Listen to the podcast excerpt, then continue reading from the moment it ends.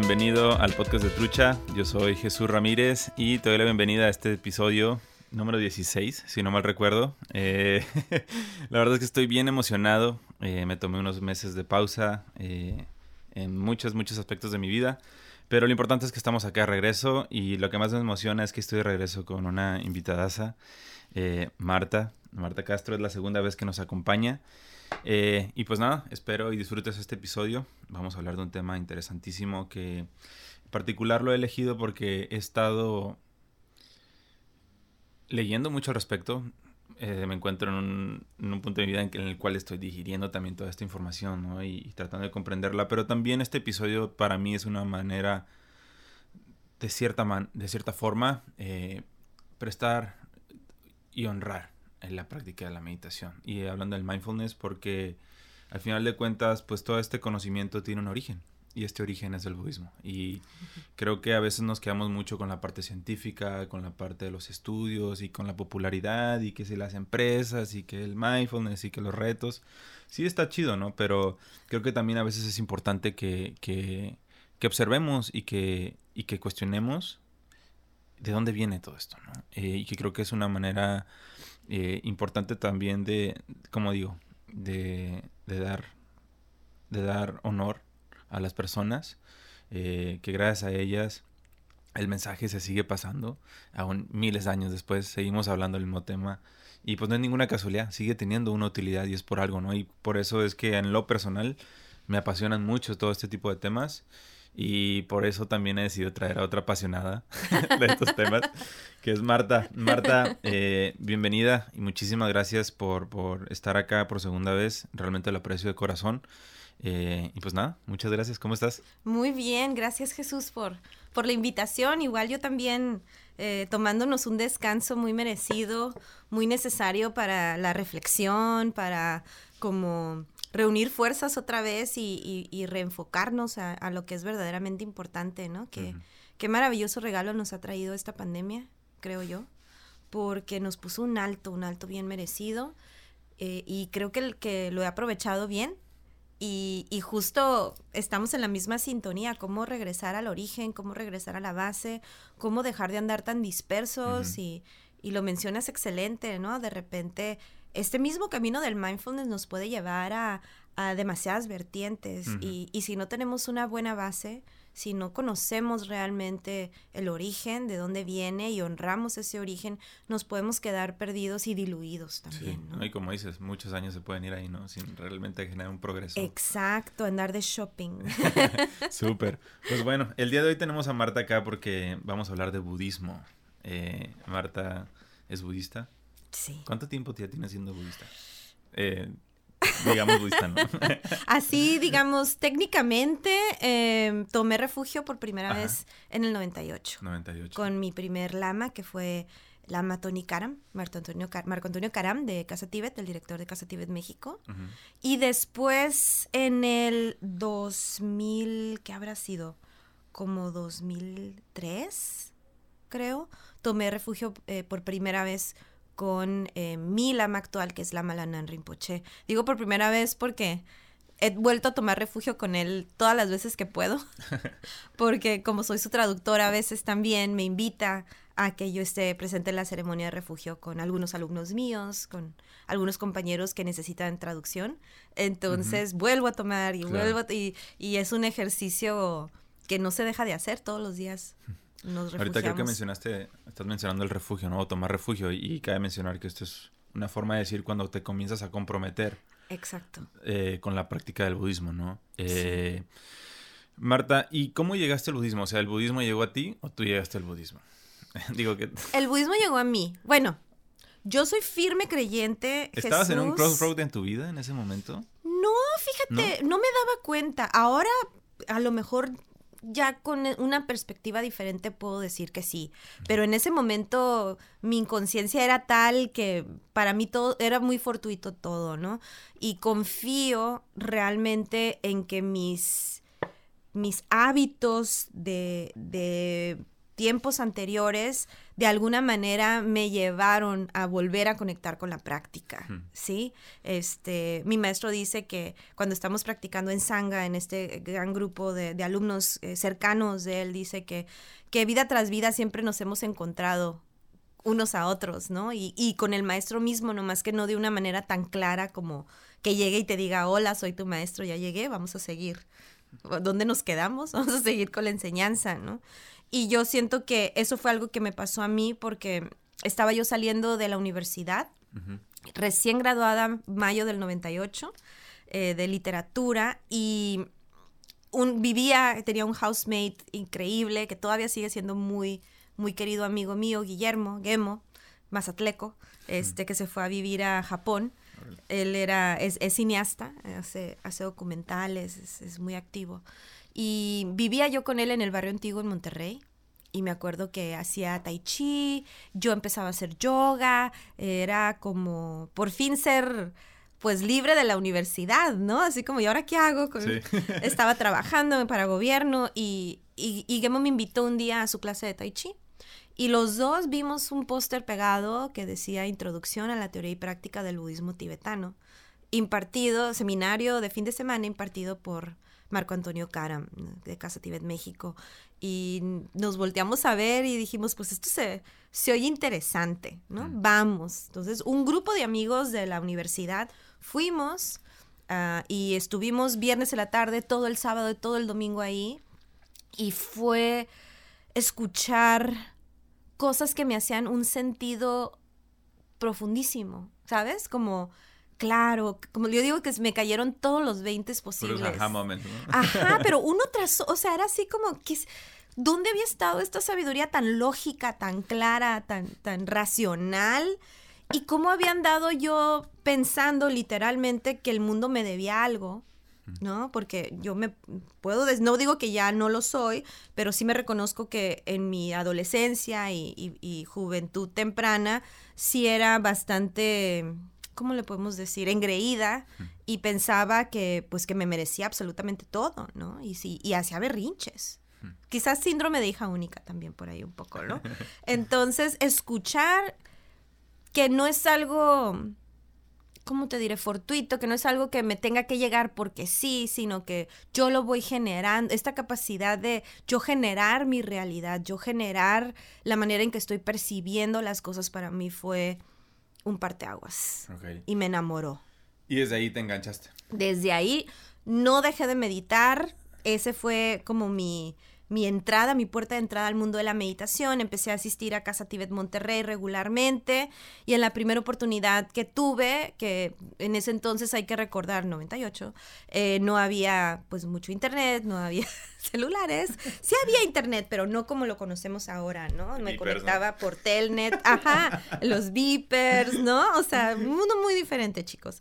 Y, y nos mandaban las, los, las, las clases de Tony, porque teníamos clases pues a, distancia, nos mandaban los, los, los videocassettes. Hmm. ¿no? Y los poníamos ahí, tomábamos clase. ¿VHS? VHS, claro, beta no, VHS. Ya éramos más adelantados, ¿no? Entonces, este era moderno el asunto. Y Tony venía a darnos clases presencialmente, creo que unos dos o tres veces al año, ¿no? Hmm. Y nos íbamos a un gran retiro con él de purificación de Vajrasattva. Y ahí fue donde tuve esta oportunidad de, platicar con él, de conectar con él. Y al final del retiro, pues a quienes queríamos nos, nos dio refugio. Mm. Yo creo que eso va a haber sido como en noviembre, ¿no? Mayo y luego ya para noviembre. Tengo una foto por ahí de, recuerdo de ese momento, ¿no? Oye, Marta, y antes de esto, eh, ahorita ya que empezamos a profundizar qué es budismo, qué no es, etcétera. Claro. ¿Profesabas algo antes, sí, antes de, antes de toparte con el budismo? Sí, yo, pues católica. Católica. De escuela de monjas. Toda mi escuelas vida. privadas? Órale. Toda mi vida, ¿no? Y, y, y me gustaba mucho. O sea, hubo un punto en el que yo realmente sí sentí que me iba a convertir en monja. Cuando iba como en quinto, sexto de primaria. ¿Qué te gustaba? O sea... Pues la disciplina. Hmm. Me, me, me, gustaba como este camino tan claro que ellas tenían. Me, se me hacía muy atractivo esta parte de las oraciones, esta parte de los rituales, que luego por eso es que el budismo tibetano también me hace tanto sentido, ¿no? No tanto el zen o el Theravada, que platica, vamos a platicar más adelante, ¿no?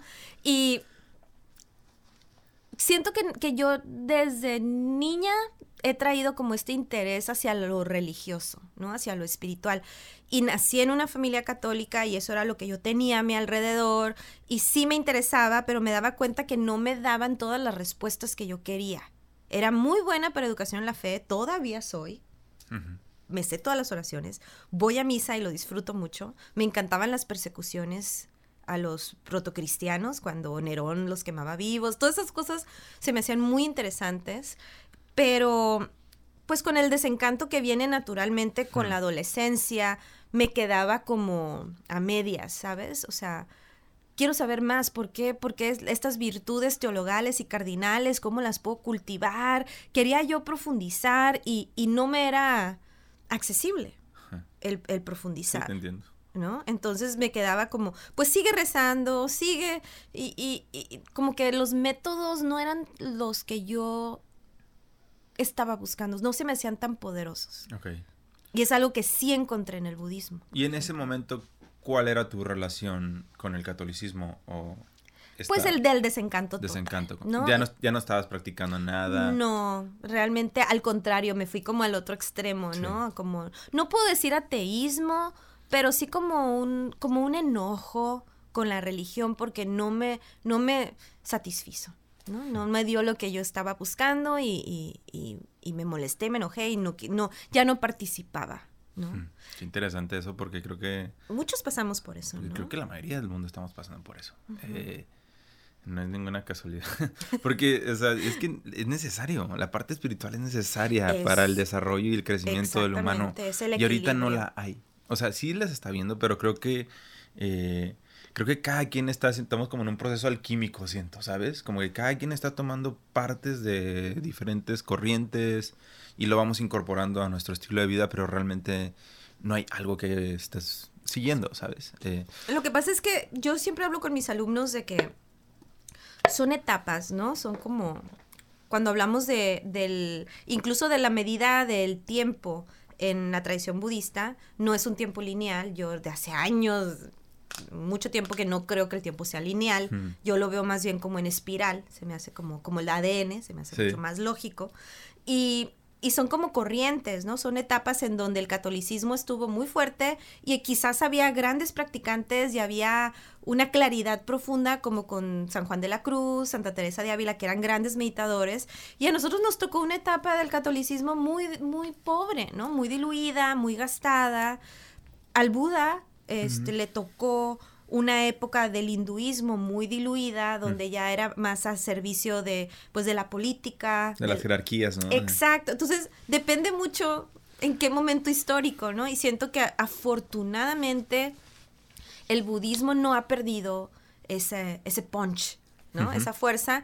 Incluso, como dice el Dalai Lama, gracias a mis amigos los chinos, así les dice él, ¿no? Pues ese corazón tan bondadoso, afortunadamente explota el budismo tibetano en el mundo gracias a la invasión de China al Tíbet y llegan estos maestros tan poderosos a nosotros. Si, si, el, si Mao no hubiera decidido invadir, pues quién sabe si Lama Lanang estuviera aquí en Julian o si este Trumpa Rinpoche hubiera ido a Londres, ¿no? Entonces, bendito la impermanencia que nos hace tener a estos maestros poderosos y que estas, estos métodos y este ejemplo, porque es un ejemplo no nomás de palabras, sino de vida, eh, siguen siendo accesibles a nosotros, ¿no? Entonces es una, yo siempre les digo, no es que el catolicismo sea malo, ¿no? Claro. O sea, nos tocó una época en, que va un poco en decadencia. Quizás en unos años el budismo vaya en decadencia y el catolicismo esté fresco como una flor. ¿Sí? No lo sabemos. Yo creo que lo importante que hablamos incluso antes de comenzar a grabar, lo importante no es casarte con las etiquetas o con el texto, sino realmente ir más allá del mensaje, o sea, realmente ver cuál es el mensaje. Sí. Eh, porque pues está muy fácil quedarte en la superficie y ver, ah, pues es que yo soy de tal y tú eres de tal y creas una separación ahí, exactamente. Entonces, Córtala. y obviamente ahí pues es lo irónico, ¿no? Y lo, y lo paradójico que realmente estás provocando lo que toda religión y todo sistema de creencias busca, que es la unión. Claro. ¿No? Eh, Marta, entonces, ¿para ti qué es budismo? Híjole, que Digo, yo Ya sé que no vamos a poderlo eh, encerrar en palabras, ¿no? Pero Bueno, para empezar, Ajá. ahí voy. Eh, ahorita, Ahí voy. espérame tantito. ahorita que mencionas esto de que no hay que generar divisiones y, y que todos estamos hablando de lo mismo, hay una, hay un, hay una frase que no sé si es de Tony Karam o no, pero yo la escuché de él que dice, no confundas París con el mapa de París.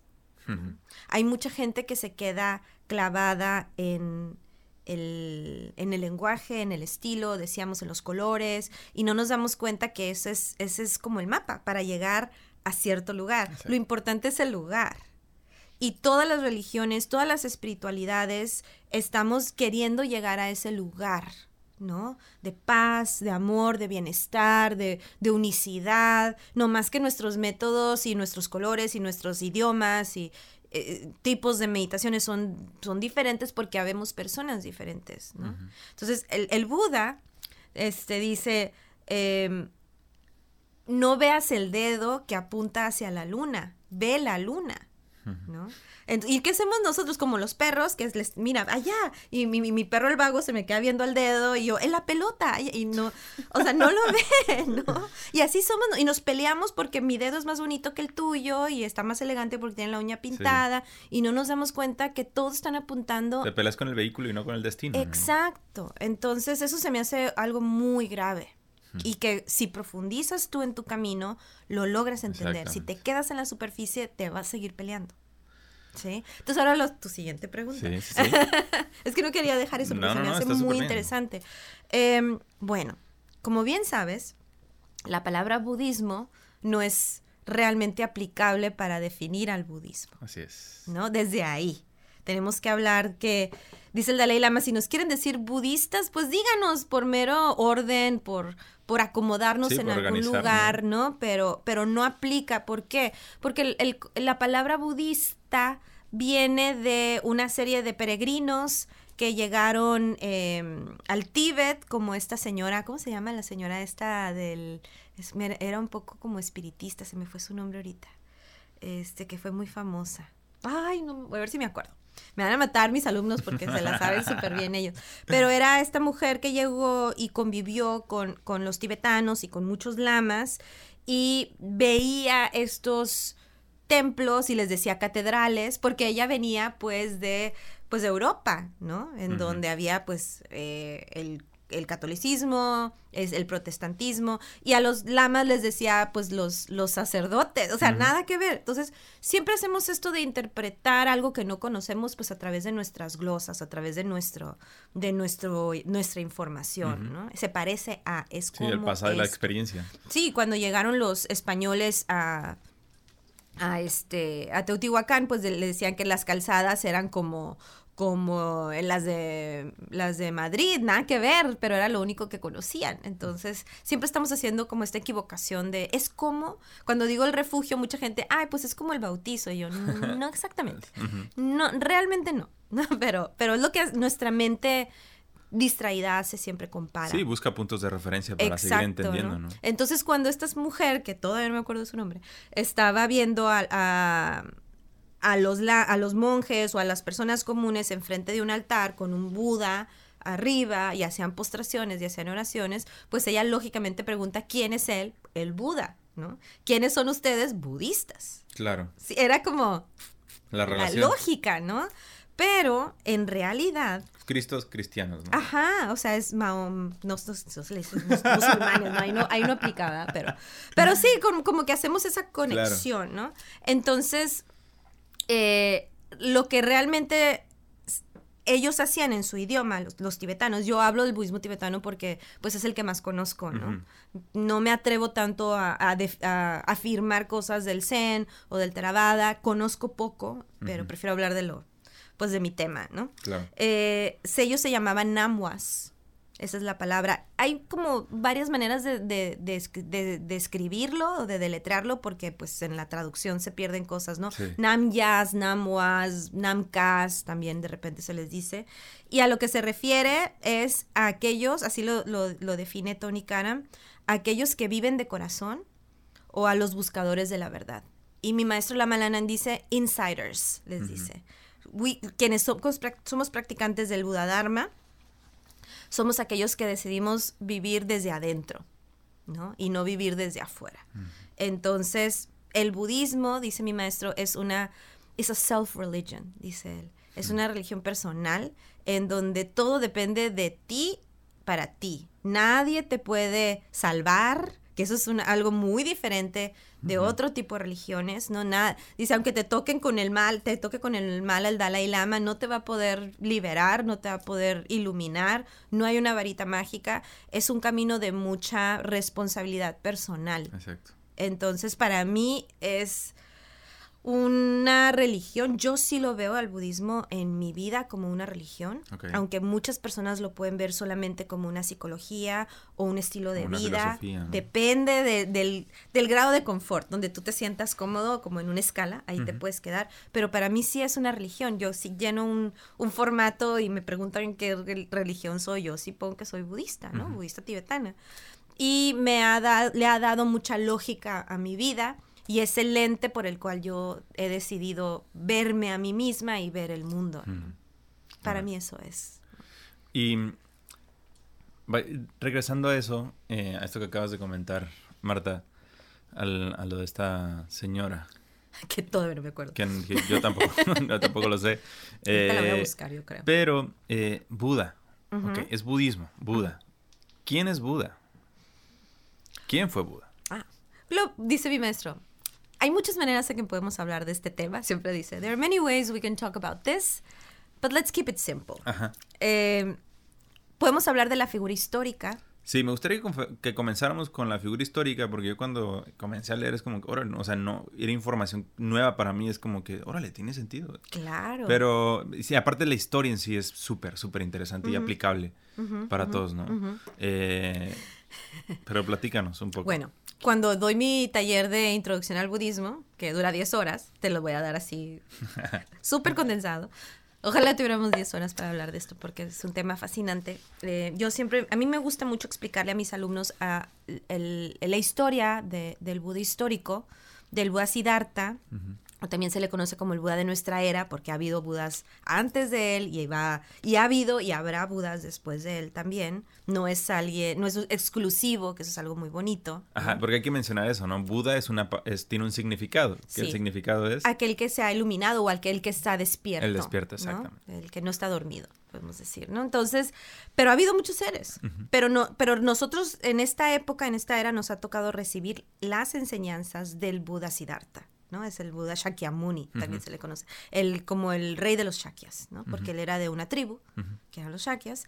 Y, este, y a mí siempre me gusta explicar a mis alumnos la historia del Buda como, como actual, actualizándola, para que vean que justamente no es algo tan alejado de nuestra realidad, aun cuando fueron 2000, hace 2600, algunas escuelas dicen hasta 3000 o 2500, hay mucha variedad, ¿no? De años. O sea, él vivió eh, nació en, em, en Nepal, eh, aunque en, lo que ahora es Nepal, pero en ese entonces era considerado parte de la India. La India estaba dividida en muchísimos reinos diferentes, era una federación, que fue la primera federación que existió, eh, muy adelantada para su época. Y em, yo les digo que era un niño fresa, ¿no? A mí me gusta decir que era como tipo junior. Sí. Era un juniorcillo. Mi rey, ¿no? Era un mi rey, ándale, me parece mejor. Tú todavía lo vas a... Ayúdame todavía a modernizar más la historia, ¿no? Era un mi rey y vivía en Puerto de Hierro. Tenía su Mustang, su caballo. Sí, claro. Mustang. tenía Sentry, ¿no? Tenía cable, o sea, tenía un pase para Disney. Todas las comodidades de la vida. Todas las comodidades de la vida. Vivía en una burbuja. Puerto de Hierro era como una burbuja y, y, y su papá, eh, que era el rey Sudodana, eh, no, lo, no lo quería dejar salir mucho a que viera la zona norte, ya sabes, que no anduviera ahí, para que no se fuera a meter en problemas, pero también porque eh, cuando él nació, que nace de una manera muy particular, muere su mamá en el parto, la reina Maya fallece, la reina Maya había tenido como una serie de, de sueños eh, premonitorios que este niño que iban a ser era un niño muy especial. Llegaron estos tres reyes magos, así como muy parecido a la historia de Cristo, estos como videntes de, de, Oriente, y le dijeron al papá pues que este niño tenía de dos suertes, o se convertía en un gran empresario o se hacía hippie. ¿no? O sea, esas eran las dos. O era el que seguía con la tradición familiar y este y era pues comerciante o lo que fuera que fuera el papá o se convirtió en un gran líder espiritual, ¿no? Entonces el papá hizo todo lo posible por protegerlo para que no tuviera ninguna necesidad de, de irse, ¿no? Le, y, lo, y vivía en una burbuja. No había gente a su alrededor que fuera vieja, nadie se enfermaba, todo era comodidad, él vivía en el deleite de los sentidos. Y la verdad es que esta historia nos hace sentido porque hay muchos papás que hacen esto con sus hijos. Yo viví con ellos en el TEC de Monterrey, yo los veía, que o sea, no les faltaba nada, pero había una, una insatisfacción espiritual profunda porque te dabas cuenta que por más que estés en el reino de los dioses, por más que tengas drogas, sexo, este, todas las comodidades, pues hay como, como esta falta de sentido de tu vida, ¿no? Y, y, el Buda tenía esto. Y en cuanto pudo, se escapó de su palacio, se salió de Puerto Hierro, se fue a la... Agarró un taxi, se fue al centro. Se fue al centro, iba con su Mustang, iba con su Mustang y su guarura, ¿no? Sí llevaba ahí a su, a su sirviente, que era su, su guarura, y se topa con estas tres, cuatro cosas que le cambian la vida. Sí. ¿No? Una persona vieja y se queda así como, ¿qué le pasa? ¿Por qué está así? Nunca había visto a alguien viejo. Ahí decrépito, ¿no? ajá, entonces dice, le dice el, guarura, le dice, pues nada, está viejo, o sea, ¿qué, esperas? ¿no? ¿Cómo? O sea, esto es normal, claro, tú te vas a poner viejo. ¿Cuándo? Pues ya empezaste. ¿Qué? Y le da el infarto, ¿no?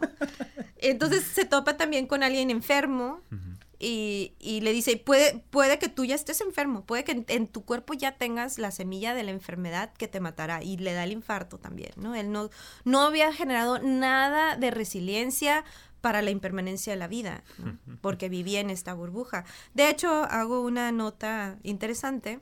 La vida y sueño de Calderón de la Barca, de este escritor del siglo de oro español, está basada en la vida del Buda.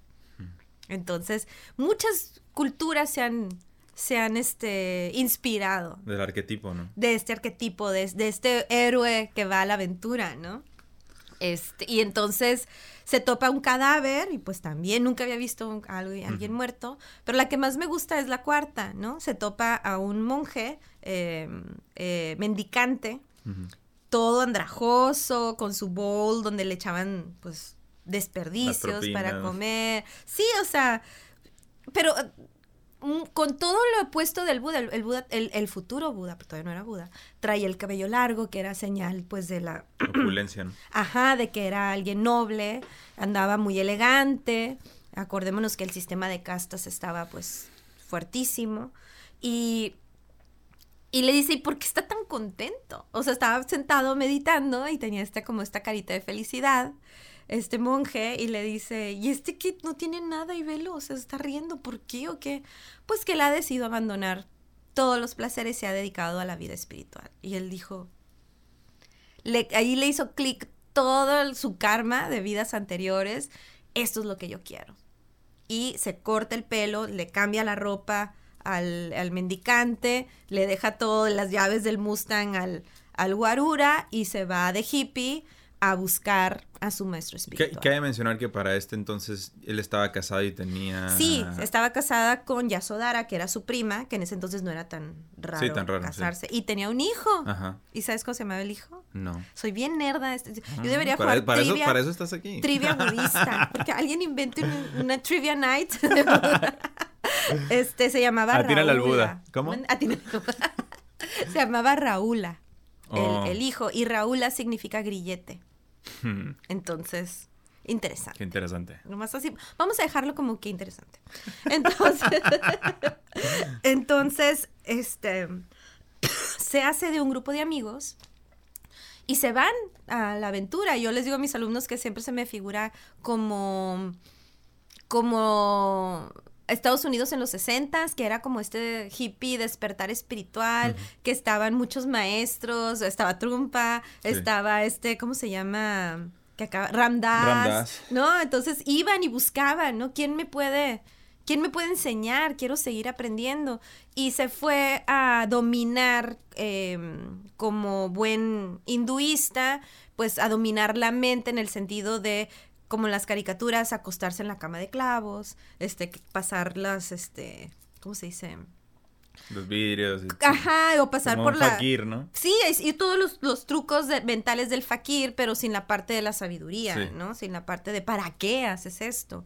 Y, y entonces se dio cuenta que ni de un lado ni del otro lado. Porque Kai se andaba muriendo de hambre. De hambre, sí. Hay, hay muchas imágenes de, del futuro Buda, flaquito, flaquito, flaquito, este, y que comía tres, tres granos de arroz al día, castigando el cuerpo, porque su lógica, que es la lógica de todos, es que si esto no me da, si la güera no me dio lo que yo buscaba, pues la morena, ¿no? Entonces me voy al extremo, ¿sí? Y em, no, ni en el deleite de los sentidos encontró la respuesta, ni tampoco en el castigar los sentidos encontró la respuesta. Y entonces dice la leyenda que un día escuchó, eh, cuando mientras cruzaba el Ganges, que es un río pues muy espiritual de la India, se siguen haciendo muchos rituales y cosas ahí interesantes. Em, escuchó a un maestro que estaba afinando una guitarra con su alumno y el maestro le decía al alumno que no apretara mucho las cuerdas porque se iban a romper, pero que no las dejara muy flojas porque pues no iba a sonar bien. Entonces ahí se le prendió el foco y dijo el camino medio. Balance. Ajá, y eso es, esa es la historia de todos. ¿Sí? Eh, todos estamos buscando eso, ¿no? El balance. Todos. Ese es el arte de la vida, realmente. Los extremos son fáciles, ¿no? Compro un chorro de cosas y luego me vuelvo minimalista y pienso que ser minimalista es no tener nada. No, es tener lo que te gusta, es, tener lo, es tener lo que realmente necesitas. Y este camino medio es donde yo encuentro este sentido que dice mi maestro que el budismo es un camino muy personal, porque incluso a veces hay algunos alumnos que se acercan a mi maestro y le preguntan, ¿qué debería yo de hacer? ¿No? Como, como si Lama te fuera a dar una lista de, mira, este es tu plan de vida. Pues no, lo tienes que... Ah, y les dice, don't ask me. You have to know. You have to think. ¿no? es que no queremos pensar, ¿no? Es que implica no una responsabilidad. decisiones, exacto. No nos gusta la responsabilidad. Y, y cuando hablo acerca de, en el seminario de tanatología, de repente hablamos acerca de los diferentes estilos de religiones, hablamos que en general hay estos como estos dos, estos dos extremos también. Hay religiones de contención, que te dicen qué hacer, como yo que venía del catolicismo, en donde me encantaba aprenderme las bienaventuranzas, los mandamientos, los artículos de la fe, todo muy estructurado, muy, este, un camino muy claro, en donde esto era bueno y esto era malo. Y eso a mí ya me estaba un poco... Asfixiando. Sí, me daba como un poco la claustrofobia, ¿no? Pero hay gente que lo necesita. Sí, ajá, definitivamente. Sobre todo si has tenido una vida muy... de mucho descontrol de drogas o de, pues de, no tener estructura, buscas algo como el, como el cristianismo, por ejemplo. Por eso es tan popular el cristianismo con personas que se están rehabilitando, ¿no? Y quienes venimos de una religión y de, una tradición un poco cerrada, buscamos esa libertad. Entonces yo venía a buscar como esta oportunidad de yo hacer mi propio camino en, en, en el budismo, que era mucho de tú, tú sabes que te conviene. Así es. Y tú tienes que encontrar ese punto medio en donde tú sientes cómodo y va a ir cambiando a lo largo de tu vida. Tampoco piensas que si ya nunca lo vas a nunca lo vas a tener estable, siempre vas a tener que andar navegando a través de como hasta en matemáticas, ¿no? No hay una mitad, mitad. Siempre es como vuelvo a buscar la mitad, vuelvo a buscar la mitad y siempre me siempre voy regresar, ¿no? Siempre regresar. Y siempre ajustándote y siempre observándote, que eso es la meditación básicamente, ¿no? Oye, Marta, quisiera continuar porque creo que es parte clave de esto, ¿no? Eh, encuentra la guitarra, ah, volviendo a Buda. Luego se va a un árbol, al body. Al body tree, famosísimo, que es un, tipo de higo que ahorita existe todavía en la India. No es el original porque se quemó, pero creo que es un nieto del original, el que está ahorita, en Bodh Y este, nosotros tenemos un bisnieto eh, en la casa, aquí ni hay uno, Órale. Y con de mis compañeros de budismo Tijuana también, Lama nos trajo varios. Él tiene uno en su casa, nos trajo como hijitos y los hemos ido Wow, creciendo. no sabía que era Queremos como un linaje. meditar. Sí, hay un linaje de, de Body Tree. Están muy bonitos. Nos ha costado mucho trabajo. El de la casa de Kini ha tenido plagas de repente. Yo así de ¡ay! Pero ahí va. La última vez que lo vi va muy bien. Ok. Y la idea sería en algún momento plantarlo y poder meditar debajo de él Hmm. también. Sería muy, muy auspicioso, ¿no? Claro. Dejaría impresiones mentales muy positivas en la mente de los que están ahí. Así. No es magia, ¿eh? Es- Claro. O sea, No, pero es un buen es simbolismo. un buen símbolo, exacto, ¿no? Entonces sí se va y dice, basta. O sea, no voy a- de- me voy a bañar, voy a comer, me voy a vestir con lo justo, que ese es un buen concepto. Lo, ¿Qué es lo justo? Pues lo que él consideraba justo para él. ¿no? Exactamente. Y decide sentarse a meditar hasta encontrar la respuesta de el sufrimiento. ¿Cómo puedo yo entender este sufrimiento y cuál sería el antídoto del sufrimiento? ¿no? Y ahí se queda. Por mucho tiempo medita y la leyenda cuenta que, que justo antes de, de despertar, ¿no? antes de, de lograr la iluminación, que podemos hablar mucho ahorita de que, Sí, qué sí, es claro. esto de, Claro que sí. de iluminarse, este le llega como esta oscura, noche oscura del alma, ¿no? En la que le aparecen todas las dudas, todos los miedos, todos los, los demonios, Demonios. ¿no? Y, hay, hay una caricatura en donde les- se los, los demonios aparecen como mujeres guapas y le hacen así como... Seduciéndolo. Ajá, ¿no? Que se parece mucho cuando Cristo fue al desierto. A lo que te iba a decir, Sí, 40 hay, días y... hay muchas similitudes, ¿no? Y, ¿Y qué son nuestros demonios?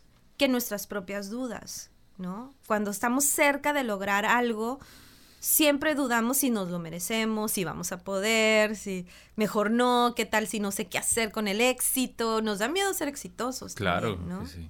Entonces el Buda tuvo este momento y em, logró vencer a sus demonios poniendo como testigo a la tierra, a la, a la tierra, a la madre tierra, que era testigo de todas sus infinitas vidas y cómo había él logrado un camino hacia, hasta merecerse el iluminarse. ¿no? Hay, una- hay unos libros muy bonitos que, que son como historias para niños, se llaman las Yatakas, que cuentan las vidas anteriores del Buda, eh, cómo él fue generando este tipo de mentalidad de bodhisattva, de ser iluminado, y hasta ya eh, ser Lograrlo. el histórico. De hecho, la vida anterior es muy famosa porque nació en una en una familia muy pobre en la India, era el más pequeño de muchos hermanos, y eh, vio que había como una gran sequía, ¿no? Y vio a una leona que tenía sus bebés leoncitos, todos muy flaquitos, todos muy, pues a punto de morir porque no había nada que comer, nada que beber. Y, y el futuro Buda le pregunta a uno de sus hermanos mayores, pues, ¿qué, qué, qué- qué es esto, no? ¿Qué, qué, qué, qué estamos viendo? Y le dijo, no, pues nada, si, si no reciben alimento pronto, pues va a morir la mamá y por lo tanto van a morir los hijos. Y siempre les digo a mis alumnos, ¿y qué creen que hizo el futuro Buda? Y todos así como, fue al Oxxo y le compró, Sí, claro. le compró croquetas, le llevó agua. ¿Qué piensas que hizo? Hmm. Es que eso no me lo sabía. Eh, Nada. Se cortó la- los brazos para que brotara la sangre y se tiró a la leona para que la leona se lo devorara y pudiera agarrar fuerzas y pudiera alimentar a los bebés. Wow. Ese acto, dice la tradición, de gran selflessness, ¿no? de, de- de, pues de gran compasión, es un acto que nosotros los, los pecadores estándares, los que tenemos esta visión humana, no entendemos. O sea, es de locos. O sea, ¿cómo? Porque uno fue y le trajo comida, o sea, porque es su vida, ¿no? Sí, no, porque el, el entendimiento es mi vida es más preciada que la de un animal. Exacto, ¿no? exacto. Pero ese acto fue lo que lo impulsó, lo, lo, lo, sí, lo catapultó a que en la siguiente vida un tuviera cheat code, ¿no? todo. Sí, fue un cheat code. Exactamente. Lo leyó en una revista, no, no. Pero sí fue ese, o sea, ese acto que, no, que para nosotros es de, es de locura.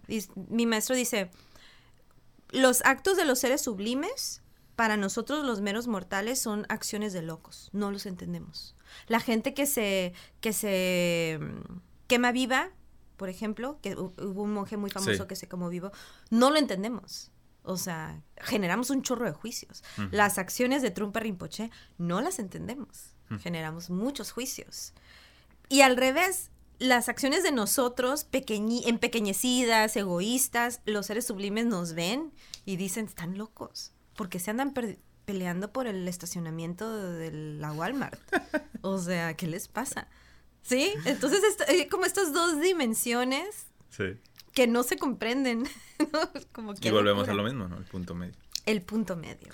Tenemos que tener que practicar a nuestro nivel, definitivamente. Y entonces pone, pone a pone a testigo a la madre tierra eh, antes de llegar a este estado, ¿no? Así es. Y ese mudra que hace el Buda, son los tres touching the earth, ajá, es lo que hace que la tierra lo atestigue y dice, dice la historia que en ese momento se oyeron como señales, ¿no? Que tembló, se oyó música, como algo como muy divino, y en ese momento el Buda dejó de dudar y se iluminó.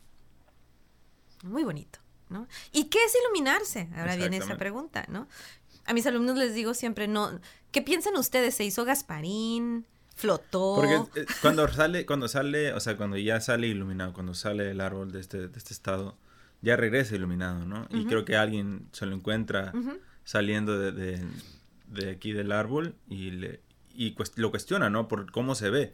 Que es lo mismo que él cuestionó en su momento cuando vio a otra persona. Exacto. Sí, y le dice, ya te perdimos. O sea, ya andas. De hecho, eran unos de sus amigos, de los, eh, de su grupito de hippies, y que andaban todavía de mendicantes, y andaban todavía castigando el cuerpo, y lo vieron bien vestidito, limpiecito, comidito, y le dijeron, no, ya te fuiste al. te fuiste al extremo, ya. te perdimos, compadre. Bye. Sí, pero no comprendían lo que había pasado. De hecho, la historia cuenta también que que no se levantó muy rápido, o sea, se quedó meditando, disfrutando de este, de este estado de unicidad que había logrado y decía, ah, ¿para qué digo? Si ni me van a entender, así como... Dudó. Pues sí, como que no quería dar enseñanzas. ¿no? Porque ha habido muchos budas en eras pasadas o en kalpas pasadas, se le llama en el, término tibetano es kalpa, en donde ha habido budas y no han dado enseñanzas. O ha habido budas, dieron enseñanzas y las enseñanzas se perdieron. O, o, no ha habido budas, que son las kalpas oscuras. También ha habido momentos en donde no ha habido, no hay luz, ¿no? Y este, y después de que esta triada de dioses hinduistas, Brahma, Vishnu y Shiva, bajan míticamente y le hacen una ofrenda que le entregan la rueda del Dharma, que es el símbolo del budismo. Entonces, con esa ofrenda le piden que, que ponga en movimiento, como que, que, gire la rueda del Dharma y dé este primer ciclo de enseñanzas, que son las enseñanzas Theravada, las enseñanzas psicológicas, que básicamente son las cuatro nobles verdades, que fueron las primeras palabras que salieron de la boca del Buda. Porque llega a este estado de iluminación, ¿no? ¿Qué, es, ¿qué es la iluminación? ¿Qué es, este estado? Entender, ¿no? Entender cómo es la realidad.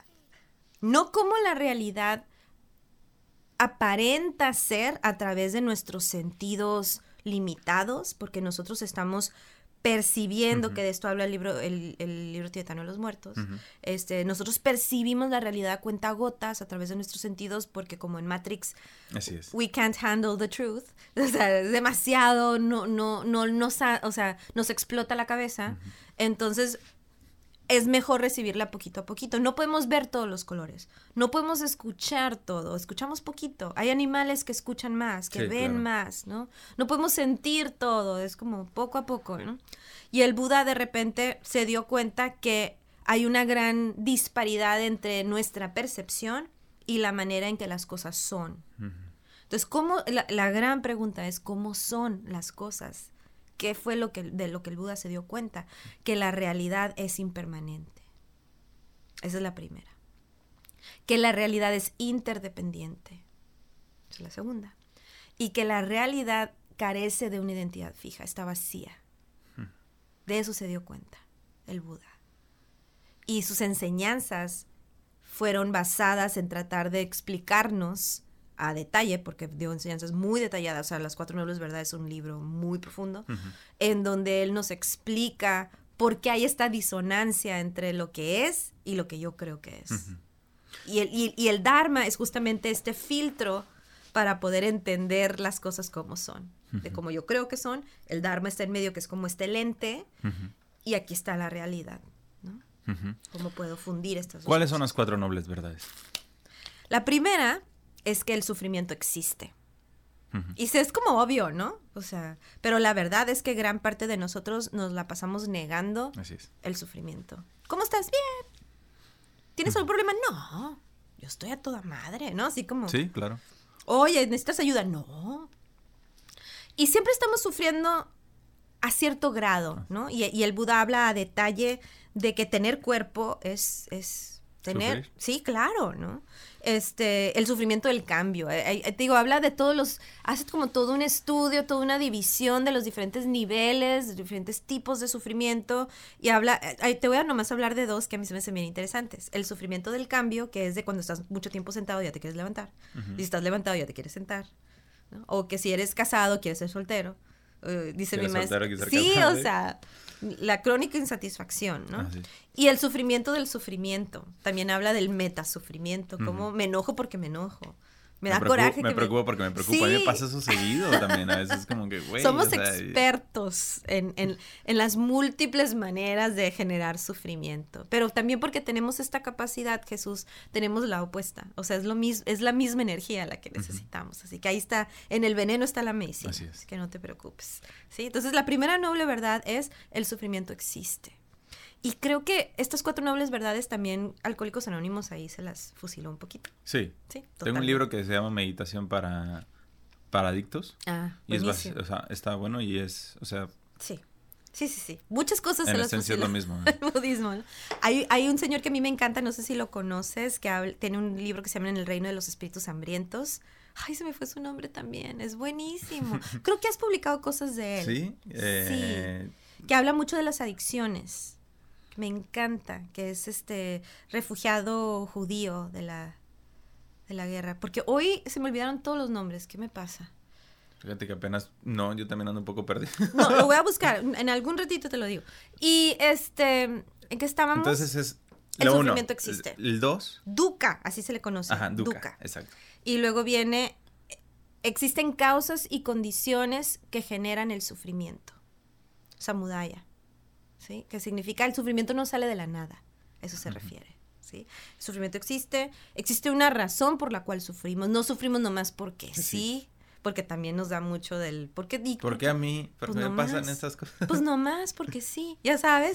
Sobre todo en México somos muy victimizándote, porque al final de cuentas es eso, ¿no? Es victimizarte y no hacerte responsable. Exactamente, es una perspectiva completamente opuesta, es yo estoy sujeto a los cambios de la vida y yo no puedo hacer nada al respecto. Sí, es, es un poco cobarde desde mi punto de vista. ¿no?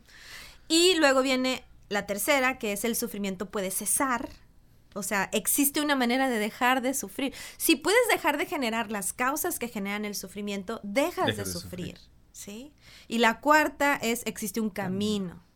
Ese, se le conoce como maga o marga el camino para dejar de sufrir. Según la tradición budista, sobre todo la, tradicional que sería la Theravada, es el noble octuple sendero, que está simbolizado por la rueda del Dharma, ¿no? Y tiene este, está dividido en ocho partes. Estas partes, ¿cómo puedes llamarles? O sea, ¿son ocho qué? ¿Ocho cualidades? ¿Ocho...?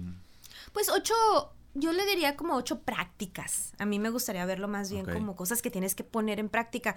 Pero esas ocho, yo no sé si las has estudiado, se dividen en tres. O sea, las puedes agrupar en tres grupos, que sería la parte de el estudio, la meditación y la contemplación. O la parte de la ética, la parte de la concentración y la parte de la sabiduría. Shila, Samadhi y Prajna, que se le llama también. Y esto lo, hace, lo estudian así mucho los Zen, Shila, Samadhi y Prajna. Y eh, yo siempre digo que cuando uno medita, inevitablemente uno empieza a como a fortalecer estas, estas ocho prácticas al mismo tiempo. O sea, realmente sí hay no es que tengas que palomear una por una, ¿no? Que la gente luego piensa, bueno, me voy a dedicar a este el esfuerzo este, correcto y ahora la meditación correcta. voy a estar bien concentrado todo el Ajá, no, o sea, es, es como una flor de ocho pétalos, les digo yo, que, que naturalmente va a ir abriéndose mientras tú vayas eh, realizando tu práctica espiritual. Puta, en esos momentos que sí estoy bien de acuerdo contigo porque es práctica. Es práctica, o sea, realmente es, Es esto, disciplina, es tú- el trabajo, el trabajo real está en que tú te acuerdes en hacer la práctica. La Exacto. práctica el resto lo va a hacer por ti solo. Ni siquiera tienes que saber Ajá. exactamente cómo está funcionando, tienes que confiar, Confiar. en que va a funcionar, exacto. De que poco a poco la vida te va a llevar a tener un medio de vida correcto. Y ni siquiera tienes que cambiar tu trabajo. No, no, no necesariamente es eso, sino que empiezas a observar tu trabajo de otra manera. Exacto. ¿No? Entonces eh, tiene que ver con, est- con este shift, ¿no? Con este cambio de conciencia que se va haciendo a través de hacer la práctica. Y aquí es donde es bien importante, Jesús, tú sabes que yo soy muy partidaria de hablar de esto, no es lo mismo ser budista a budólogo. ¿no? No es lo mismo ser estudioso, aficionado del budismo, saberte todos los nombres de los sutras y de los budas y de los mahasidas y de los discípulos, o sea, y, y hacer tu práctica. O sea, puedes... Y no hacer la práctica, ¿no? Y no hacer la práctica, exactamente. O sea, tienes que sentarte en el cojín, tienes que tener un maestro, tienes que seguir un camino.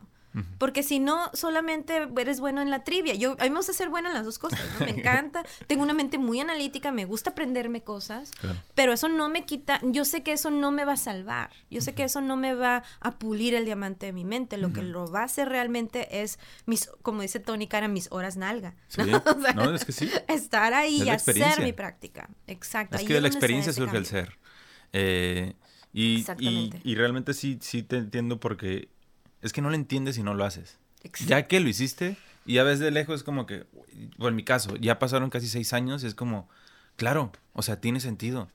Quizá en el día al día, semana a semana, no tenga sentido o sientas que no estás progresando. Pero cuando ves a largo plazo, que siento que a veces también eso nos pasa, ¿no? Creo que nos enfo- enfocamos mucho en el micro, en el día al día, en el hora a hora, y realmente no estás viendo el progreso a, a- a largo, a largo plazo o a mediano plazo, ¿no? Y hoy que te digo que cinco o seis años después, es cierto, lo tienes que hacer. O sea, no lo tienes que hacer, ¿no? Pero realmente lo que estás buscando no va a venir de, de un libro, sino va a venir de la experiencia propia. Y eso te lo va a dar de nuevo las horas nalga. Claro. Eh, entonces es. Pero volvemos a lo mismo, es tienes que practicar. Y, y- y el- la meditación, eh, pues no es algo que te lo va a dar para mañana, ¿no? Eh, a diferencia de muchas cosas que, que a las que estamos mal acostumbrados.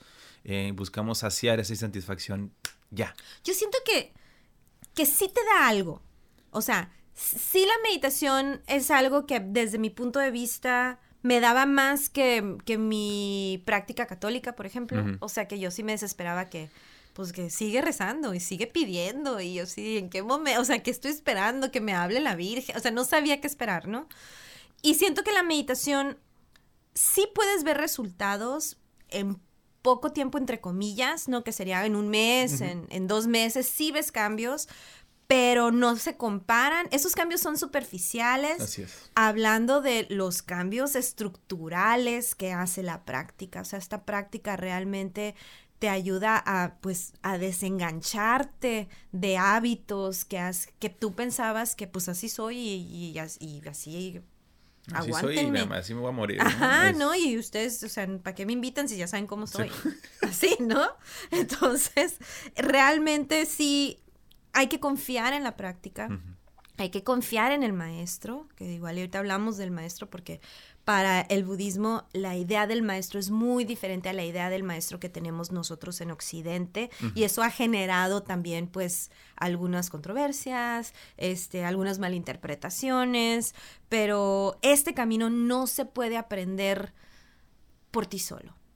Y eso es algo que, que yo he visto a mucha gente que se mete a los, al- a los libros, a los videos, al YouTube, a los, a- y si realmente quieres ser un practicante budista, tienes que tener un maestro, una guía, porque tú no te alcanzas a ver. Sí, necesitas un testigo más. Te- alguien que te vea, que te diga, estás chueco en la espalda. Desde ahí, ¿no? Estás Sí. meditando con la postura incorrecta, desde las cosas más básicas hasta que entienda cuál es tu energía habitual y te puede ayudar a cómo encauzar esa energía habitual hacia metas mucho más elevadas. Pero hay mucha gente que sí se mete a querer ser budista, pues, de recámara, ¿no? Y, y Oye, me Marta, preocupa de repente. Y entonces el budismo básicamente es este camino para alcanzar la iluminación. Para, En- así en palabras llanas y burdas. Pues sí, Sí, sí, ¿no? es, Es- es mucho más complejo que eso, Claro. pero sí. O sea, Vamos a decir que sí. Estás buscando la iluminación, ¿no? Pues, ajá, pero ¿para qué? ¿Para qué estás buscando la iluminación? Yo siempre le agrego esta parte. Estoy buscando aclarar mi mente, ver claramente las cosas para poder ser de beneficio a los demás. O sea, no sirve de nada quererlo hacer por, por ti. Sí sirve, pero siento que está incompleto. Sí. ¿No? Sí es útil. El camino es que también depende de qué tipo de budismo estés tú enfocándote. Ándale, hablemos Sí. de eso, de- sí, sí, porque hablamos ya de budismo en general, ¿no? Pero hay que hablar que hay diferentes corrientes o escuelas dentro del mismo budismo, así, Así como lo hay acá en el cristianismo. ¿no? Exactamente. Y, y estas escuelas nacen cronológicamente hablando. Cuando el. Buda fallece, que fallece a los 87, 84, por ahí, no me acuerdo exactamente, ochenta y tantos, de la, la edad que tiene ahorita el Dalai Lama, que también como que me... Espero que todavía no se muera. Este, ya estoy así como, ¿qué va a pasar? Se nos va, todavía no se nos van ninguno de los grandes, grandes maestros, pero ya están todos Ya. en edad muy elevada. Thich Nhat Hanh, Pema Chodron, el Dalai Lama mismo. Vamos a ver qué pasa, ¿no? Habrá más maestros. Eh, y se dice que él fue un maestro de palma abierta. Se dice que él fue un maestro que no se quedó con nada, que dio todas las enseñanzas, no se murió joven como es el caso pues de Cristo, de Mahoma, ¿no? Que, que no vivieron hasta suficiente Ajá, para para transmitir. enseñar todo y este y que cuando muere sus alumnos cercanos, sobre todo Shariputra y Maudgalyayana, que son como muy famosos. Ananda. Ananda, que era su, era su, Su primo. sobrino, su primo, Su era su primo, pero era mucho más joven que él y fue como quien se, quien lo atendió, que era su asistente en los últimos años de su vida, pues quedan a cargo, siguen practicando, de hecho les dice unas palabras bien bonitas, sean luces para ustedes mismos y para los demás, no hagan nada porque yo digo, pónganlo a prueba y si les sirve, exacto, ¿no? Todo esto que a mí me, me convence Exactamente. Eso a mí, es, eso, que- eso que acabas de mencionar a mí también es como, muy pocas veces te dicen eso, ¿no? O sea, de que neta no me creas nada de lo No que te estoy diciendo, nada.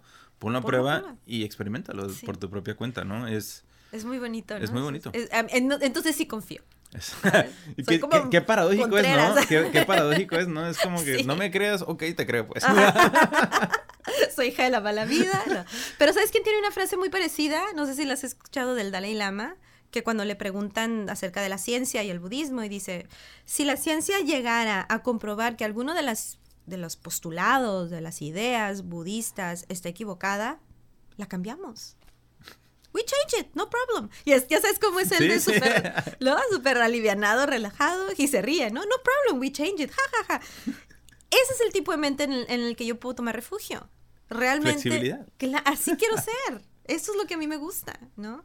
No es de que se vuelve alguien estricto y solemne y es Y es que realmente, o sea, volvemos a lo mismo, ¿no? El, el- el ser rígido y el ser tan inflexible es una de las causas para generar sufrimiento en la vida. exactamente Porque todo está cambiando. como y no hay congruencia, ¿no? Todo está cambiando, entonces no te puedes seguir aferrando a las mismas cosas porque esas cosas ya no son lo que eran hace un segundo. Porque te duele. O sea, Porque si ahí te quedas, te duele, muévete, Sí. muévete. Esta vida se trata de movernos, ¿sí? Entonces, vamos aprendiendo, ¿no? Sí, poco a poco vamos aprendiendo. Surgen cronológicamente las escuelas. Sí, surgen primero el Theravada, gracias. Tú regresa. Sí, sí, sí. Tengo mucho que decir, ya sabes. El Theravada es la primera ola de enseñanzas en donde la base son las cuatro nobles verdades y es una escuela muy ética, en donde se enfocan en el comportamiento, ¿no? Tienen como estos principios muy claros, estos votos que hacen los... Es una escuela muy monástica, casi no hay practicantes laicos, es más el estilo monástico. Y esas fueron las enseñanzas que dio el Buda, pues, en cuanto se iluminó, ¿no? Después el Estoy Buda... escuchando, ¿eh? Sí, sí. Después el Buda, el Buda dio enseñanzas que son relacionadas con la vacuidad y con la compasión. Y ahí este, nace la escuela Mahayana. La escuela Mahayana es el, la escuela Zen, por ejemplo. Hay otras, hay más escuelas Mahayanas, pero la Zen es como la más popular. Y para ellos la, la práctica más importante es la compasión.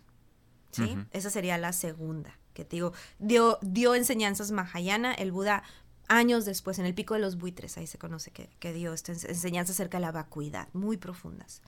Y luego al final está la escuela Vajrayana, que es la escuela esotérica, que es la que yo practico, que nace como una consecuencia del Mahayana, como una vez escuché esta metáfora que me fascina, que habla de estas tres escuelas como un árbol. Entonces dice que el tronco es el Hinayana, la base sólida, las ramas y las, y las hojas son el Mahayana y las flores y los frutos son el Vajrayana. Entonces ya es como la parte más exquisita es el Vajrayana, que es la parte más compleja porque está rodeada de rituales y de símbolos y de, y de prácticas, este, un poquito más, para mentes un poco más que comprenden la abstracción. Hmm. que no se quedan solamente como en la superficialidad, ¿no? Que nos gusta, a mí me gusta mucho porque es trabajar mucho con los sentidos, es trabajar mucho con la neocorteza. Si, si pudiéramos incluso hablar como del, del, desarrollo del cerebro también, habláramos del el cerebro reptil, y luego las emociones, que es el sistema límbico, que es el Mahayana, y luego la parte de la neocorteza, que es la visualización, el arte, el lenguaje, que vendría siendo el Vajrayana. Entonces, como estas tres escuelas mimetizan incluso cómo se fue desarrollando el cerebro humano, se me hace algo fascinante. Y yo, o sea, y cuando estás en el Vajrayana, nunca olvidas lo demás. sí, porque es la raíz, ¿no? Lo integras. O sea, sería como, este, como este juego de cajas chinas, ¿no? Todo está anidado dentro de sí mismo. Exacto. Entonces, para ser un buen practicante Vajrayana, tienes que tener una buena base ética, obvio, y tienes que tener una gran compasión. Si no, ¿qué estamos haciendo? Sí, claro. ¿No? Si no, y sí hay casos de alumnos que se van de mochilazo con un, a buscar un crazy yogi en Nepal o en Bután, donde sea, y reciben enseñanzas y no tienen la base. Y sí puede que cause algún tipo de, de, ¿cómo le puedo llamar? De locura, incluso. ¿Por? Porque estás, genera, estás practicando con energía sutil del cuerpo, estás practicando con energía del iracunda, con energía de, este, ¿cómo te diré? Con energía muy poderosa, puede ser como... Kundalini. Sí, y no tienes la base. O sea, puede ser incluso energía sexual, pero, pero no tienes la parte ética, no tienes la parte emocional correcta. No sabes cómo dirigirla, ¿no? No, ajá, no tienes, no tienes como el fundamento. Entonces sí, mi maestro nos dice, cuando fuimos a... Pues sí te platiqué que fui con él a, al Tíbet hace ya en agosto, fueron, no sé, eran, fueron tres años. Sí, fueron tres años este agosto pasado.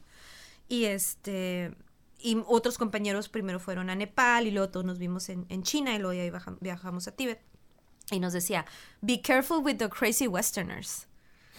Porque de repente te encuentras a estas personas que se fueron, o sea, huyeron de sus vidas hmm. cotidianas y se fueron en la búsqueda espiritual, pero nunca fueron al psicólogo, nunca, o sea, nunca hicieron como esta base de primero estoy bien yo, tengo mi economía en orden, tengo mis asuntos mundanos en orden y entonces busco un trabajo espiritual, ¿no? Fueron como huyendo de su vida y hmm. sí, de repente pues se quedan sin base, ¿no?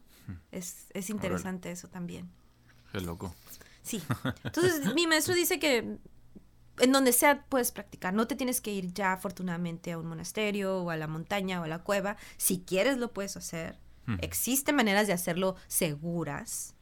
Pero ahí donde estás es perfecto. Creo que en este libro que te digo de que, estoy leyendo menciona que realmente el universo lo puedes conocer desde la, habitación de tu cuarto. De Suriadas, sí. Sí, sí, sí, ahí está todo. Si no es aquí, entonces ¿dónde es? Ajá, es, la idea es de que otra vez vives desde afuera y piensas, si me voy a tal lugar, ahí sí voy a ser espiritual. O si me... No, o sea, si no eres ahí donde estás, no funciona. Y que volvemos a lo mismo del budismo, ¿no? Si no realmente eh, te muestra que que no puedes depender de cuestiones externas. si, realmente estás buscando paz, armonía y amor, o sea, es hacia adentro, ¿no? Es hacia, es. hacia, el interior. Y, luego de ahí realmente, genuinamente sale. No lo estás buscando, tú lo emanas al exterior. Eso es lo que necesitamos. Y yo lo estoy experimentando mucho eh, porque ahorita estoy explorando esta nueva faceta de compartir con más personas lo, poco, mucho que sé, ¿no? Eh, y es muy bonito. Es muy bonito porque solo sucede. Exacto. Mi maestro dice que es como, como el perfume de la flor, que lo emana naturalmente y que no escoge a esta abejita sí le voy a, le voy a dar este olor. No, o sea, es natural. Está ahí. Sí, y aparte no lo, no lo condicionas y no estás de nada, ¿eh? Yo te di esto. O sea, no, es algo que... Incondicional. Se da de forma espontánea, incondicional. Ese es el verdadero amor. Yo creo que eso es a lo que lleva, ¿no? Lo que está buscando, es el amor incondicional. Así es. Hacia todo. Así es. Hacia lo que es. Hacia lo que es, hacia lo que se te presenta enfrente. Sí, la otra vez leía o escuchaba que al final de cuentas lo que estás buscando detrás de cualquier religión o cualquier práctica es simplemente generar esta relación afectiva con lo que es, de manera incondicional. O sea, amarlo porque ya está aquí y porque ya es. Sí. ¿Sabes? Porque ya desde el momento que pones condición, ya no es. No. Sí, yo soy súper fan de Alanis Morissette y tiene una canción que me gusta mucho que dice, que se llama You Owe Me Nothing in Return y habla de que este es el único verdadero amor que desde yo lo entiendo que realmente existe, el que no espera nada a cambio. Mm. Todo lo demás que espera a cambio no es amor, es apego. Sí, hay una expectativa ahí. Si lo condicionas, ya dejó de ser amor, ¿no? Entonces, pero ¿cómo podemos llegar a eso? También es bien importante eh, practicar a nuestro nivel. Exacto. Saber que mucho de nuestra práctica espiritual al inicio no va a ser dar nada, va a ser observarme, observarme, entenderme y parecería que no estamos haciendo nada, que ese es el tema de los meditadores, ¿no? Que nos dicen mucho, pero pues sí, ponte a hacer algo, no estés ahí nada más sentada y no se dan cuenta que por dentro hay una revolución. Y ya que esa revolución medio se tranquiliza, porque nunca se termina de tranquilizar del todo, entonces tengo algo que ofrecer. Si yo quiero andar de hermanita de la caridad y no me siento a practicar, entonces me voy a enojar, voy a, voy a, voy a cobrar, voy a que, esa caridad que yo estoy dando se va a volver un asunto transaccional. Me voy a enojar, me voy a enfermar. Entonces, gran parte del camino espiritual es ser terabada y es observar, es quedarme en mi lugar. Y ya que mi jarrita se llenó un poquito, entonces doy. Así me siento, con lo que te decía hace rato, como que me sequé, así, ¿sabes?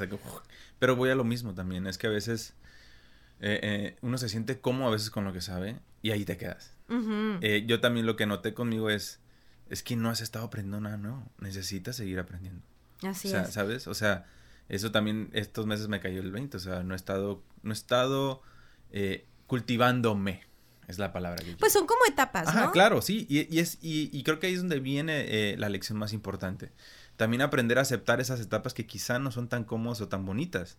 ¿no? Y entenderlas, o sea, es normal, es normal, es normal, ¿no? O sea, la vida, como dices, no es lineal, es, espirales, hay días en las que tienes mucha energía y estás listo para dar y compartir, y hay veces que tienes poca energía y está bien ir hacia adentro, para otra vez, me gustó eso que dijiste, llenar el jarrito y otra vez echarle a las otras tazas, ¿no? Cuando el jarrito esté lleno, es, cuando tenga yo algo que ofrecer, lo voy a dar, cuando no me voy a seguir cultivando, me voy a seguir observando, ¿no? Y esta, esta pandemia ha sido mucho de eso, ¿no? Sí. Definitivamente creo que ha sido una época de, de regresar a casa, de observar la casa, de ver qué, qué, había en la casa que no nos gustaba, que sí nos gustaba, y, y, empezar otra vez a replantearnos qué queremos hacer en el mundo. Sí, definitivamente.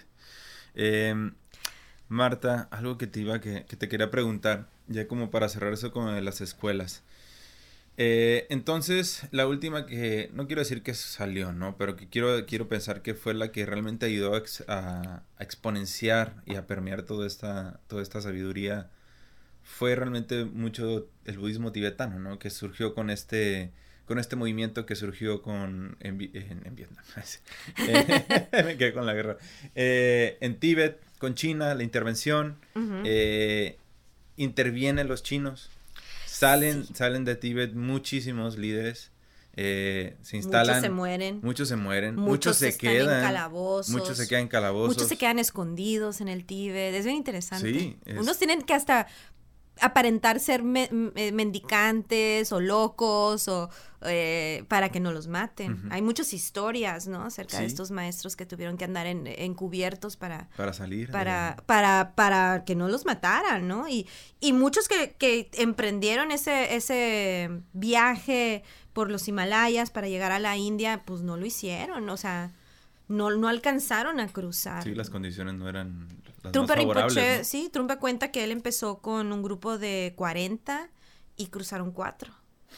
Imagínate. Oh, qué duro. Y que se tenían que comer las suelas de los zapatos porque no había nada que comer. ¿no? La piel de la suela de los zapatos. Entonces, realmente es un pueblo que ha pasado por muchas dificultades. Ahorita está totalmente diluido. Y, y mucha gente dice, pues qué injusticia, ¿no? Pero pues, es karma. Es karma. También mucho tiempo fueron muy sanguinarios, fueron muy destructores. Entonces, ellos están conformes. Oye, eh, Marta, ahorita mencionabas algo porque tiene un, eh, esta filosofía, religión, tiene esta, digo que comparte, también la comparte con otras, ¿no? Pero mencionabas varias vidas. sí. Es decir, que hemos tenido varias vidas. ya, Pues estado, claro. ya hemos estado acá antes. Definitivo. ¿Cómo? Hemos sido ¿Cómo me explicas todos eso? y de todo. Yo nada, más he, yo nada más he vivido una vez y tengo Ah, ¿te 30 años. No, pero mira, no te acuerdas. Ese es el problema.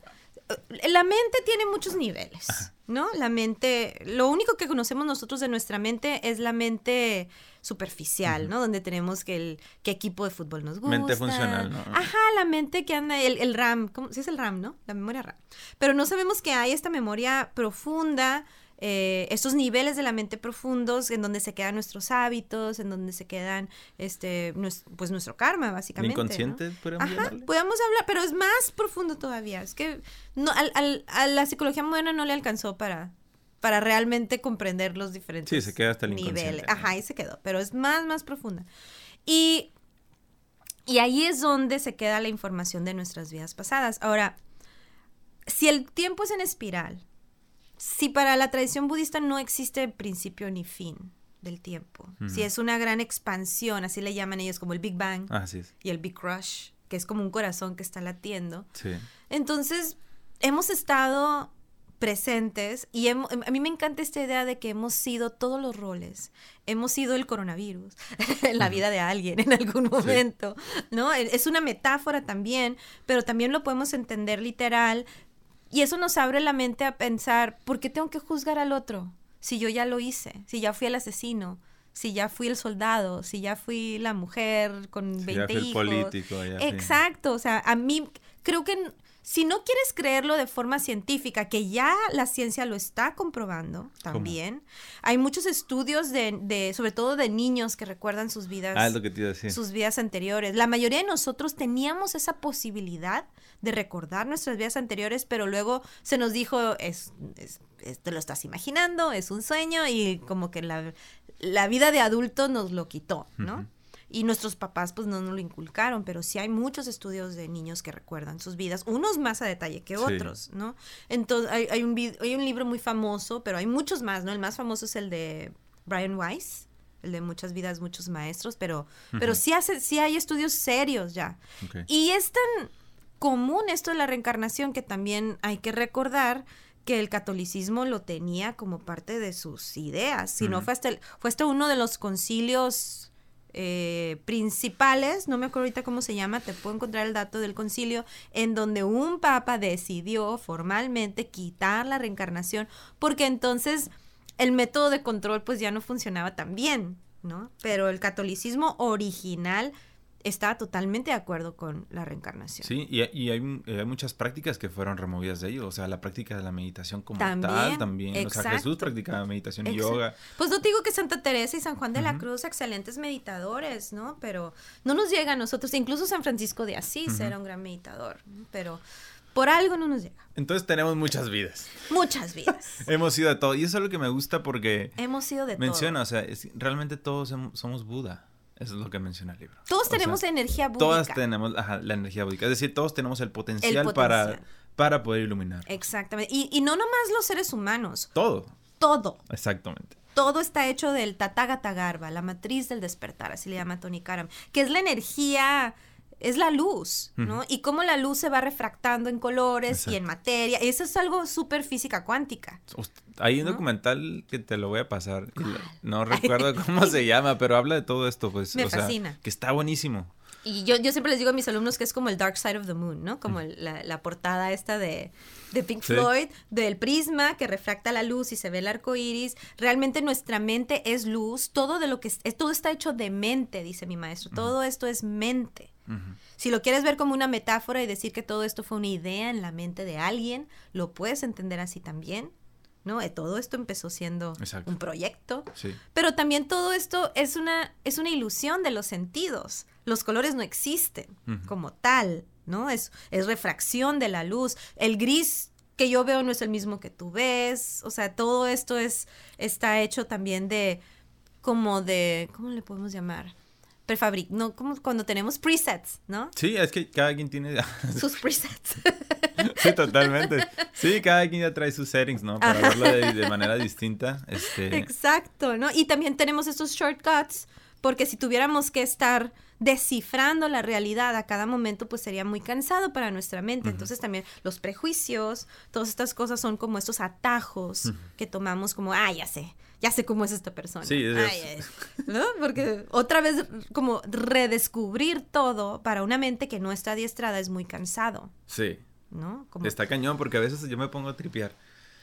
en las mañanas cuando me despierto y abro los ojos, órale, otra vez vamos a comenzar. Es como un videojuego, ¿sabes? Pero es, es, eso. La otra vez estaba en la cocina estaba cerrado con los ojos y dije, ¿cómo sería si fuera un ovni ahorita? O sea, y viera todo llego ahorita y es como, órale, aquí vive este humano, esta es su cocina. Órale, y luego de repente digo, Greca, mi perrita, y de repente, oye, llegó un ser que por alguna, por alguna otra razón me da amor. Ajá. ¿Sabes? Es como que es, es, esto, es ir aprendiendo a adiestrar la mente a, realmente ver las cosas con mente principiante. Exacto. ¿No? Exactamente. Porque realmente ahí es donde viene el disfrute. Eh, porque si no estás tan acostumbrado a todo que es quieres y ahí es donde caes en, otras estas conductas desadaptativas, ¿no? Porque estás buscando más. Estás buscando una experiencia y ya lo tienes, más, ya lo tienes, ya pero lo tienes, pero no te es que es tan bueno y es, es que es tan simple que que no, nos gusta, ajá, que no nos, que no puede ser, es como que no puede debe ser haber más, debe haber más, debe haber.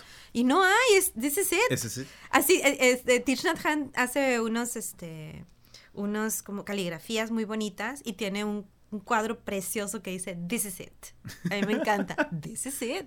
¿Qué estás buscando? Sí. Aquí está el paraíso, aquí está todo. Eso es mente de Buda, justamente, ¿no? Me reía cuando decías lo del alien, porque pues yo soy generación X, ¿no? Y soy, soy totalmente educada, fui educada por PBS, hmm. por Sesame Street y Mr. Rogers. Soy fan de Mr. Yo siento que soy como otro Mr. Rogers cuando doy clase para niños, me fascina. Y hace poco estaba como reviviendo esos eh, skits que salían en, en, en Sesame Street y publiqué el de los aliens. No sé si te, nunca, no sé si lo viste, pero te lo voy a mandar. Son unos aliens que llegan a la Tierra y, y traen un libro, ¿no? Entonces, oh, y dicen, oh, ¿qué, ¿qué, era el teléfono? What, ¿Chicken? Y así como, y le empiezan a hacer pop, pop, pop, y no, no contesta, y luego empieza ring, oh, phone, así están como...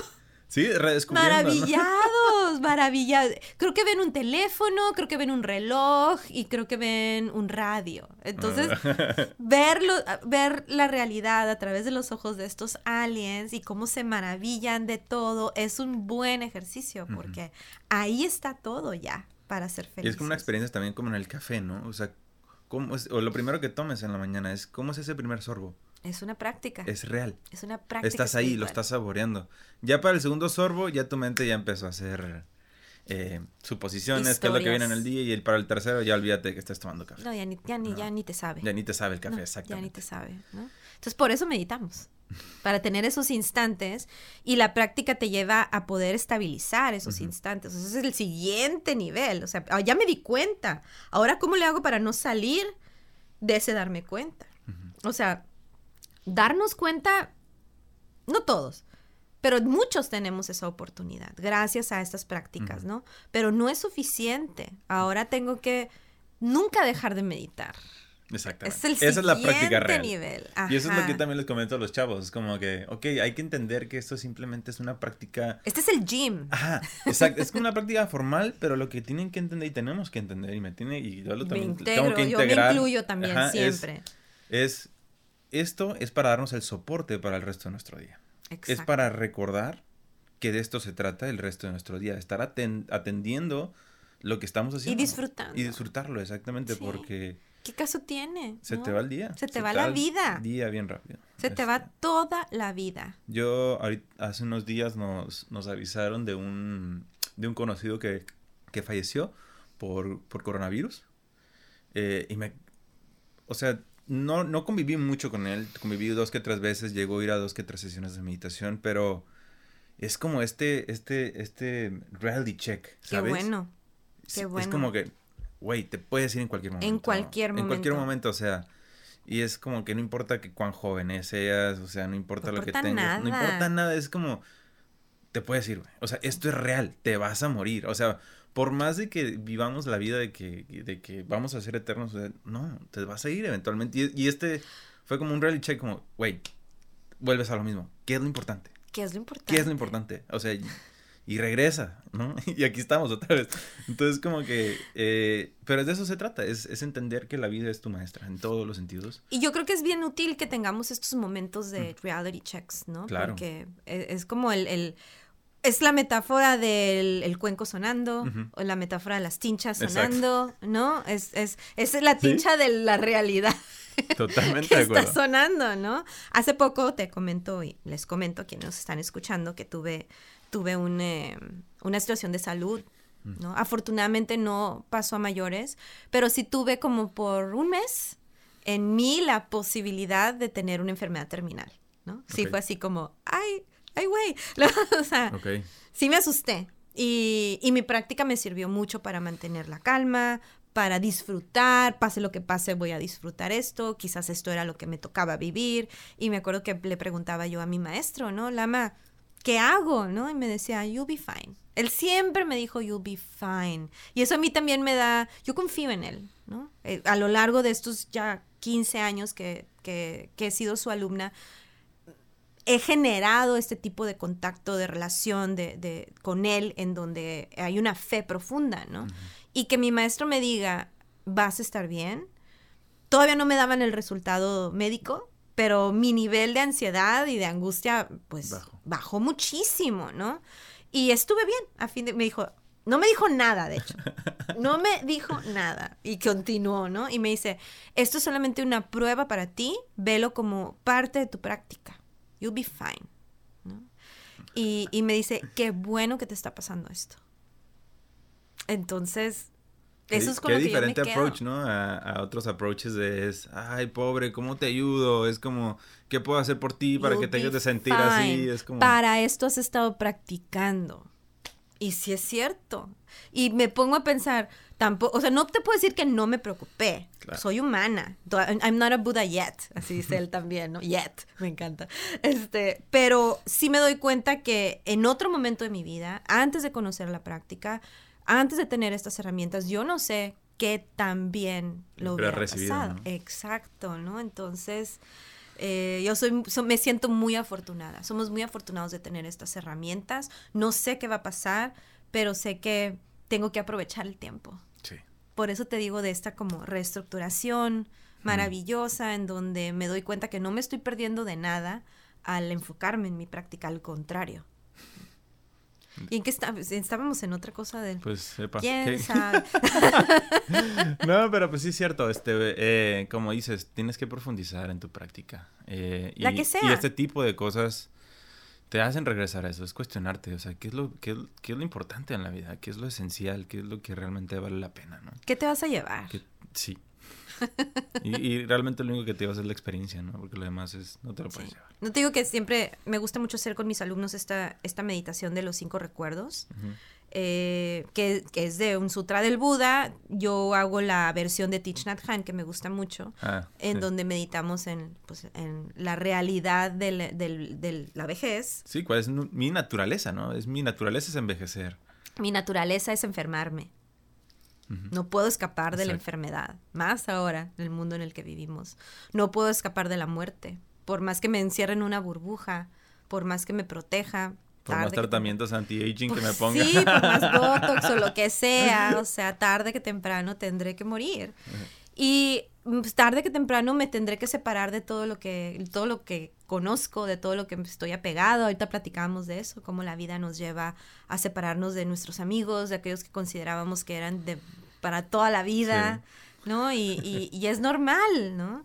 Y que lo único que me llevo, esa es la quinta, son, son mis hábitos mentales. Ese es, ese es mi equipaje, ese es mi verdadero tesoro. Lo que practiqué, eso me llevo. ¿no? Lo que surgió de la práctica, ¿no? Exacto. Eso es lo único que me llevo. O lo que surgió de la no práctica. Exacto. También. en el otro extremo, ¿no? También, ¿no? Mis hábitos, a lo que me habitúe, es eso. Sí, ¿no? exactamente. Entonces, no me llevo mi cuenta de banco, no me llevo mis relaciones de pareja, no me llevo nada, ni mi prestigio, ni mi renombre, me llevo mi mente profunda. Porque hasta la mente superficial se queda ahí rebotando, o sea, ya se, se diluye. Con la mente superficial, donde están los sentidos, donde está eh, mi cuenta de banco, mi, ¿cómo se dice? Mi número del IFE, todas esas cosas, eh, en el momento de la muerte pf, se desmorona junto con, con los elementos. Y lo único que queda es esta mente profunda, que es la que va a buscar en dónde renacer. Que ahorita estábamos hablando del libro tibetano de los muertos. Sí, eso, te- ¿no? este. Ese definitivamente es- merece un capítulo por sí solo. Es muy la muerte. padre. La muerte, y creo que sí vale la pena hablar del bardo todo el. Y de Dedicarle, dedicarle todo un episodio completo porque me late. sí es un tema que nos atañe a todos porque todos nos vamos a morir y a veces es, importante también eh, someter evaluación ¿no? otras formas de ver este proceso al cual todos estamos sujetos Claro. porque es un proceso más no Eh, dentro de nuestra vida eh, y, y creo que es necesario que dejemos de verlo como un tabú y, a- y Exacto. hablar de ello como con eh, sacándole la, vuela- la vuelta no con euf- euf- Eufemismos. eufemismos. eh, eh, y se me hace muy interesante. Creo que sí, vamos, pronto hay que, hay que volver a reunirnos para hablar de Me la late porque sí es algo que, que a veces, yo creo que nunca vamos a estar preparados, ¿no? Pero tenemos... Por lo menos comentarlo, por lo menos ventilar el tema. Exactamente. ¿Sabes qué? Lo que pasa es que, como bien dices, cuando tenemos este tabú, cuando, cuando es eh, de mala suerte y tengo que tocar madera y no lo menciones porque lo, porque lo atraes, ya sabes, todas esas ideas culturales que, que hemos heredado, lo que, lo que realmente está pasando es que tenemos un chorro de nuestra energía vital atorada ahí. Exacto. Entonces, no estamos utilizando eso para disfrutar y para vivir la Porque vida. es el miedo básico de todos. Es el miedo básico, es el miedo fundamental. Ahí está. El miedo a la muerte, la metáfora del miedo a la muerte es el no te dejo hablar, el, el estarme peleando con los diferentes partidos políticos porque, porque, el- porque yo tengo la razón. O sea, sí hay ahí como, como este miedo fundamental en no poder aceptar al otro, ¿no? Y es lo que genera pues todo este... Tanto conflicto y polaridad. Exacto, ajá, o sea, el miedo a la muerte está en, el, en la raíz de todo esto que estamos viendo, porque es el yo, el miedo Sí. a perder el yo.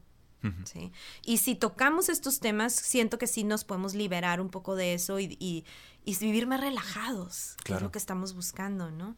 Ya no soy la más popular y, Sí. nada.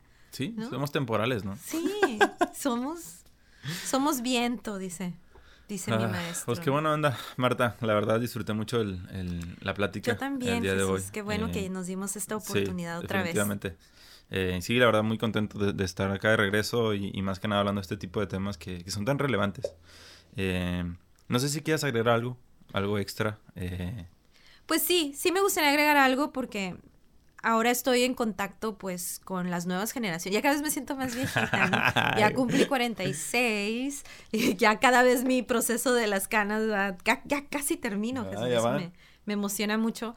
Y es- estoy dando clases ahorita en UABC otra vez a los futuros médicos. Iniciaste ciclo A- ayer, ¿verdad? Ayer, sí, me encanta. Soy feliz con ellos. Y hablaba con ellos justo de la espiritualidad y cómo estas nuevas generaciones, que creo que también es parte como del público de, de- de tu podcast, eh, abarcan la espiritualidad de una manera mucho más saludable que, que muchas generaciones pasadas, ¿no? Que estábamos como muy atoradas en tener que practicar una religión en particular, una de las cinco grandes religiones más del mundo, ¿no? ¿no? Y ahora tenemos esta libertad y siento yo que las nuevas generaciones están muy abiertas a practicar la espiritualidad en contacto con la naturaleza, en el hiking o en el senderismo, o irse de acampar o, o, o en el viaje también, ¿no? Que viajan mucho. Eh, Viven en un mundo drásticamente que, el, que en el que yo era joven, ¿no? En los noventas, este, finales de los noventas y, y creo que, que no se sientan tan limitados a pensar que tienen que practicar una religión formal. Sino que creo que yo les aplaudo mucho a estas nuevas generaciones que están entendiendo la espiritualidad de una manera mucho más como amplia. Y, y si hay ciertas cosas que a ellos les llaman la atención, que las integren, pero que nunca lo dejen fuera, que, que, se- que lo, lo que tú decías, la parte espiritual es, es parte del equilibrio del ser humano. ¿no? Sí, y va a tomar forma dependiendo de la persona. Mi budismo tibetano, que amo y adoro, es muy diferente al budismo tibetano de mis compañeros con los que practico. Cada quien lo vamos adecuando, haciéndole Exacto. ajustes a nuestra, a nuestra vida. Ujú. ¿no? Entonces, Sí, más que nada porque es algo muy íntimo. Es algo muy íntimo. eh, y, y realmente, pues ahí no. Ahí no puedes meter la mente en quererla comparar también. Exacto, Vuelves a lo mismo. O sea, eh, va a generar descontento, y insatisfacción y frustración. Eh, sí, completamente de acuerdo contigo. Y era lo que te decía. eh, quiero empezar a invitar a más personas que estén metidas realmente en religiones. Y, o sea, que compartan. Es, porque siento que a veces ya tenemos las etiquetas y no tenemos ni idea de qué van. Y creo que es parte también de la naturaleza de la mente creer que entiende los temas más complejos. Creer que entendemos a Dios, creer que entendemos el universo.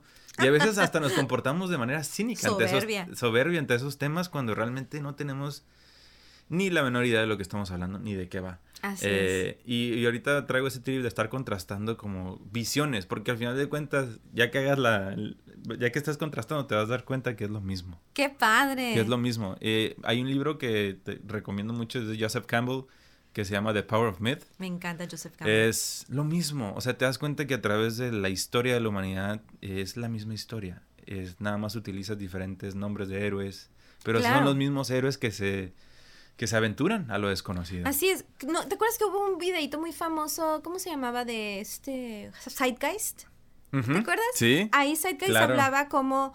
eh, pues los grandes profetas Ajá, y, también metían ahí al Buda. Sí. Todos tenían gran similitud en es, es este, este viaje del héroe del que Sí. habla también mucho Campbell, ¿no? Sí. Entonces- y nosotros somos ese héroe. Exactamente. Entonces tenemos que pasar por, por, el, por el desencanto y por, la- por ser cínicos y, y- y siempre como reencontrarnos con, con lo que realmente nos nutre, ¿no? Que sería una espiritualidad saludable. Así es. Eso es lo que estamos buscando. Sí, y una espiritualidad que al final de cuentas bu- busque la inclusión de todo el mundo y el amor. Así es. Eh, Marta, pues, ¿qué te puedo decir? Muchísimas gracias por estar acá. Disfruté bastante la, la charla. como y siempre. espero tú también que nos estás escuchando que la hayas disfrutado. Eh, pues de nuevo, muchísimas gracias, Marta. Un Eh, placer. ya saben que cualquier cosa pueden contactar a Marta aquí a través de tu cuenta de Instagram. Sí, estoy en eh, arroba marsomatic. Me pueden encontrar en Instagram. Tengo una página web que apenas estoy estrenando que se llama meditatewithmarta.com. Por ahí me pueden encontrar. O mándenme un mensaje a mi WhatsApp. Por ahí dejamos el dato y con mucho gusto yo les Perfecto. contesto. Acá yo me aseguro de agregarlo a las notas del episodio. Pues Marta, que tengas un excelente día y un excelente día a ti también que me escuchas. Y te mando un fuerte abrazo. Nos vemos en el próximo episodio. Saludos y truchas.